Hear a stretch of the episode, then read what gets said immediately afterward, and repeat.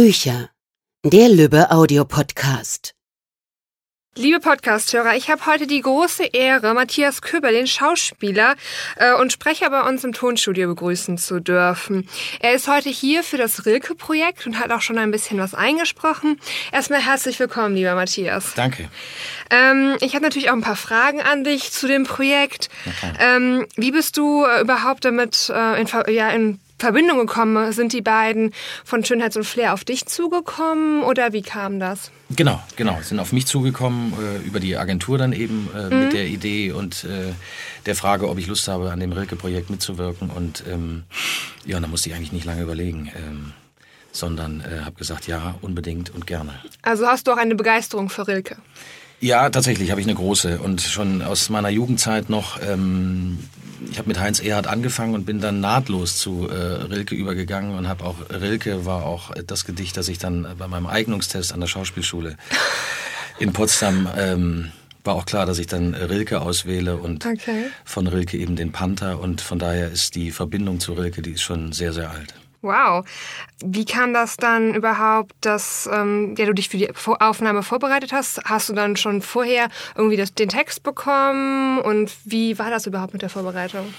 Genau, ich habe im, im Vorfeld habe ich die, die Texte bekommen, die, die äh, für mich angedacht waren und hatte eben äh, die Zeit, mich mit den Texten, das ist ja, das sind wunderschöne Texte, aber sie sind eben auch nicht ganz einfach zu lesen und hatte dementsprechend dann auch Zeit, mich damit äh, zu beschäftigen und die so, zu, so vorzubereiten, dass es dann auch am Tag X dann auch äh, hinhaut. Und wie lange braucht man so dann, um so einen Text vorzubereiten?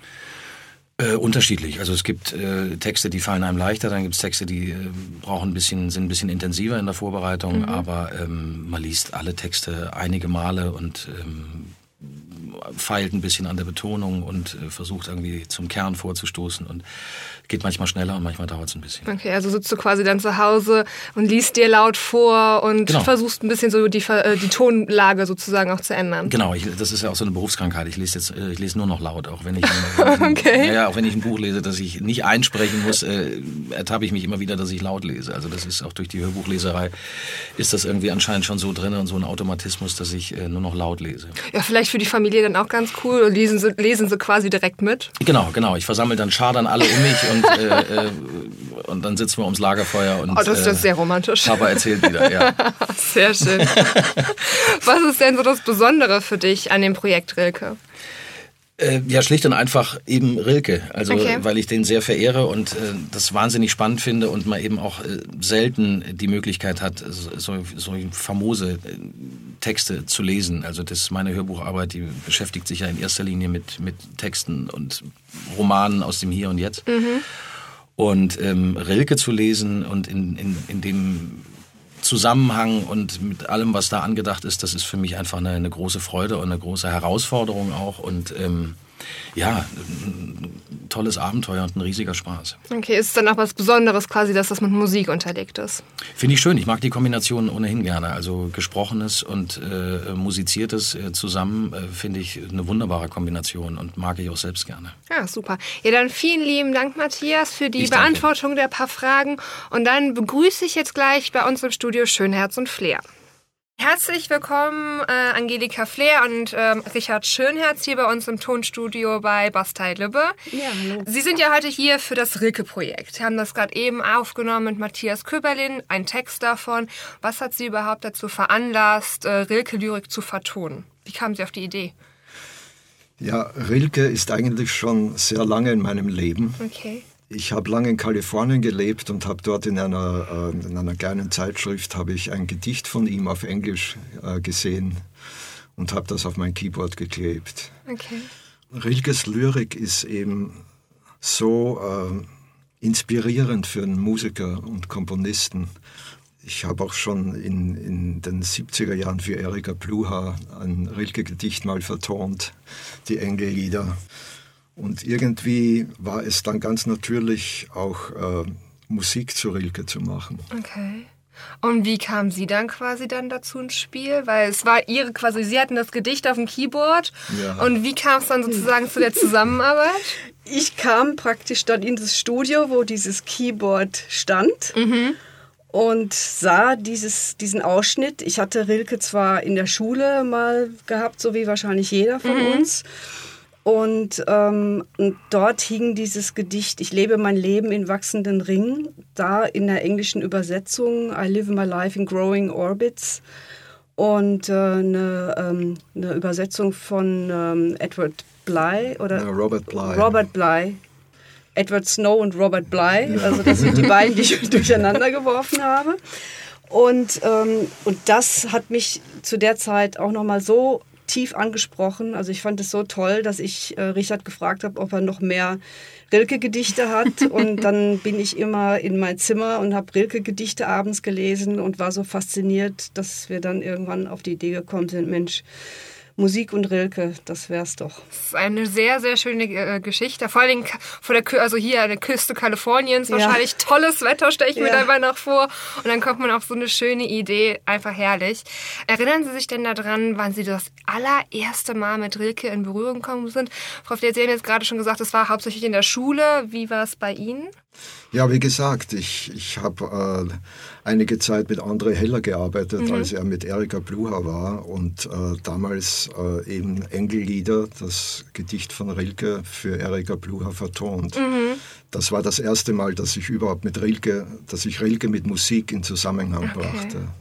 Und wie erklären Sie sich jetzt den wirklich großartigen Erfolg auch der Konzertreihe und der CDs? Das hat bestimmt verschiedene ähm, Aspekte. Einmal natürlich diese wunderbare Sprache mhm. Rilkes, die so wie haben wir das zumindest empfunden, zu der Zeit, wo wir Rilke für uns entdeckt haben, ähm, irgendwo in Deutschland ein bisschen in Vergessenheit geraten Absolut, war. Ja. Und, ähm, und wir dann eigentlich bei dieser, ähm, bei den Anfragen an die Künstler und an die Schauspieler äh, für uns erstaunlich offene Türen eingerannt sind. Wir haben gefragt und es war immer, ah oh, ja, Rilke, Rilke, würde ich gerne machen. Und, ähm, und das hat uns natürlich total geholfen, irgendwie dieses Projekt zu verwirklichen. Und ähm, trotzdem war es ein langer, weiter Weg. Mhm. Ähm, aber das hatte wirklich sehr viel damit zu tun. Und dann die Verbindung mit der Musik, ist ja auch noch mal ein gewisser emotionaler Verstärker, sag ich mal. Oder er wird halt, Rilke wird einfach auch in die jetzige Zeit auch transportiert durch die Musik und durch die Künstler, die da mitmachen. Und ähm, so gesehen waren das verschiedene Komponente und natürlich Rilke, der, der Themen anspricht, die letztendlich alle die uns alle bewegen und die uns alle ansprechen und äh, die wir alle kennen und auf eine Art und Weise, wie es, glaube ich, nur er kann. Ja, das stimmt. Das sehe ich, also finde ich absolut auch so. Wir haben auch gerade schon von Matthias ja gehört, dass ja. er direkt begeistert ja. war, äh, ja. als Sie auf ihn zugekommen sind. Ähm, wie ist das denn? Haben Sie so, wenn Sie anfangen, Gedicht zu vertonen und auch ähm, das zu bearbeiten oder Texte von Rilke zu bearbeiten und überlegen, das halt einfach mit aufzunehmen, haben Sie direkt eine Stimme dazu im Kopf, wo Sie denken, okay, der Interpret, der wird richtig gut dazu passen? Oder begeben Sie sich einfach auf die Suche? Es kommt natürlich vor, ne, dass man sozusagen den Wunschkandidaten auf einmal da hat. Man liest einen Text, wie zum Beispiel Der Fremde von, ähm, äh, von Rilke, wo wir sogleich den, den Weltenbummler Hardy Krüger vor Augen hatten, der halt mit seinen äh, filmischen Reiseerzählungen halt in Deutschland äh, wirklich äh, sehr viel bewegt hat und sehr viele Menschen erreicht hat. Und ähm, das Tolle ist natürlich dann, wenn man so jemanden wie Hardy Krüger fragt, ob er Interesse hätte, das Gedicht zu sprechen. Und es kommt dann ein Ja gerne. Ähm, und äh, das von Palm Springs aus. Also das war wirklich auch eine tolle Geschichte. Und ähm, das ist manchmal tatsächlich so, dass man dann so gleich irgendwo eine Assoziation mhm. hat, wer das, zu wem das gut passen könnte, das Gedicht. Okay, wow. Ähm, wie dürfen wir uns denn überhaupt so Ihren Schaffensprozess vorstellen? Okay, die Texte von Rilke, die existieren und schon sehr lange. Wie gehen Sie dann einfach vor? Setzen Sie sich ans Klavier und spielen ein paar Takte da quasi zu und überlegen so, wie es passen könnte? Oder wie dürfen wir uns das vorstellen? Ja, so ähnlich kann man sich das vorstellen. ja, ich meine, der Schaffensprozess ist natürlich, den kann man nicht erklären. Mhm. es ist ja etwas, was, wie man auf Englisch sagt, gechannelt wird. Ne? Mhm. es, seine Texte sind so inspirierend, dass man sich wirklich ans Klavier setzen kann, den Text lesen und uns fallen eben dabei Harmonien und Melodien ein. Ne? Ich finde sowas absolut total spannend, weil ich weiß, dass ich musikalisch einfach null begabt bin. Von daher habe ich großen... Es gibt keine Nullbegabung in der Musik. ja, okay. Ähm, ich bin, sagen wir, nicht sehr talentiert ja. drin. Von daher finde ich das immer toll, wenn äh, Menschen sich mit der Musik einfach so wunderbar auseinandersetzen und dann auch mit Texten das verbinden. Also von daher, ich freue mich auf alle Fälle auf das nächste Projekt, kann ich jetzt schon mal sagen. Wie dürfen wir uns das denn vorstellen? Weil Sie haben ja bei den Konzerten zum Beispiel nicht nur einen Interprete Interpreten auf der Bühne, sondern viele verschiedene. Das ist natürlich auch einfach auf der Projektmanager-Ebene, sage ich mal, ein extremer und enormer Aufwand. Wie kriegen Sie das alles alles unter einen Hut? Ja, das fragen wir uns auch jedes Mal. also es ist auf jeden Fall sehr, sehr, sehr viel Detailarbeit über Monate, okay. über lange, lange Zeit. Also gerade auch jetzt das äh, Konzert, was wir ähm, jetzt als CD rausbringen in, im, äh, am 29.09.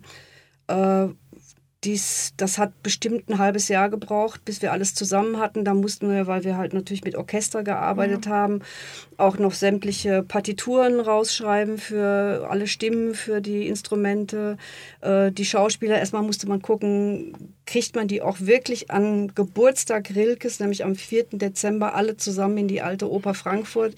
Also das war ein Riesenunterfangen und ähm, braucht viel Geduld und viel Nerven.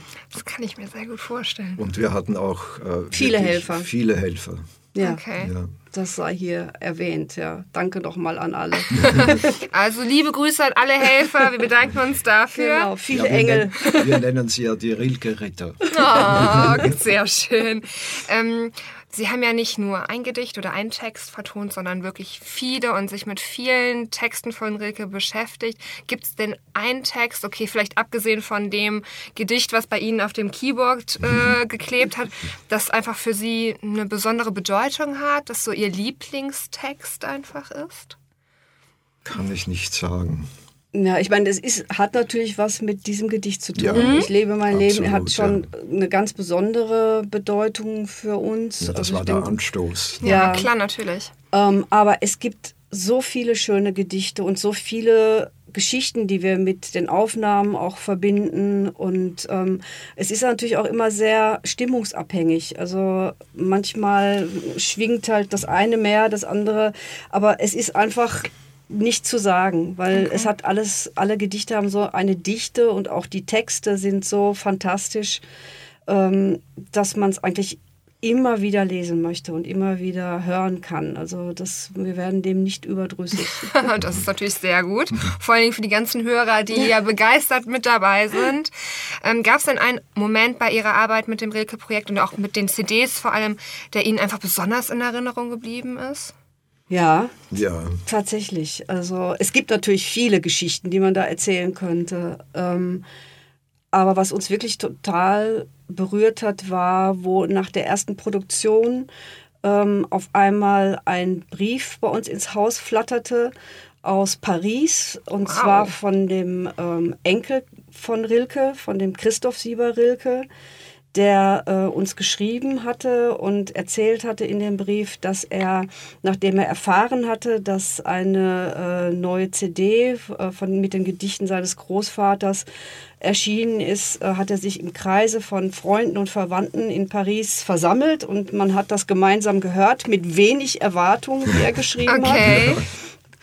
Und ähm, er wollte uns dann in dem Brief mitteilen, dass er sehr begeistert ist und dass er irgendwie da ähm, erstmal auch wieder gespürt hat, wie ähm, modern Rilke ist.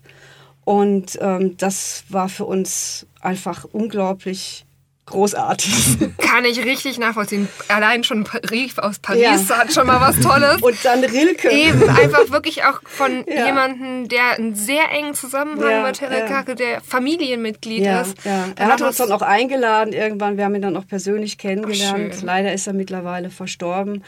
Aber es war wirklich wunderschön, äh, dort äh, diese, diese Offenheit zu spüren und ähm, das war schon toll. Wir konnten sogar an dem Stehpult von Rilke, am Originalstehpult. Oh, das ist, ich vermute, Sie haben ein paar Fotos gemacht.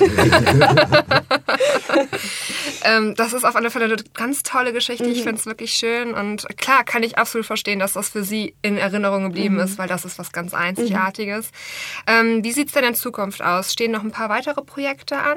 Wir arbeiten jetzt an einem neuen Rilke-Projekt äh, mit dem Thema Winter. Mhm.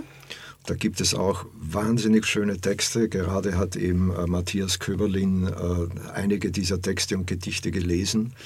Und das soll dann äh, nächstes Jahr erscheinen. Ja, wir dürfen uns also schon mal freuen auf das nächste Jahr, beziehungsweise wenn der Podcast erscheint, ist es wahrscheinlich schon passiert, dass er jetzt gerade bald erscheinen wird, die neue CD. Und äh, ja, dann freuen wir uns natürlich ganz doll darüber. Und dann vielen, vielen lieben Dank für das wirklich nette Gespräch und viel Erfolg bei der Produktion. Sehr, sehr gerne. Vielen Dank. Dankeschön. Das war's für heute von uns. Bis zum nächsten Mal beim Lübbe Audio Podcast.